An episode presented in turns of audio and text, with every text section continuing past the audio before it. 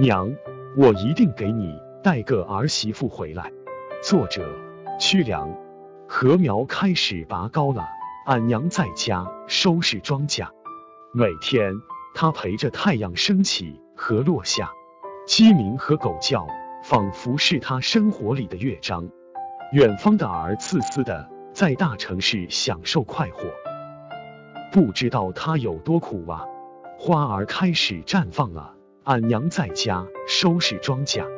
每天，她收拾柴米油盐、锅碗瓢盆。她不停的念叨：“儿子啥时候能把儿媳领回家呀？”别人家的孙子都满的跑了，不知道他孙子啥时候能落地呀？俺娘不会微信，也不会微博、斗鱼、火山、抖音，但是她会做一锅香喷喷的美食等儿子和未来的儿媳，让他们乐开花。俺娘也会望着白云蓝天，想啊想啊，儿啊，你啥时候能把儿媳带回家，让你老娘我也乐开花。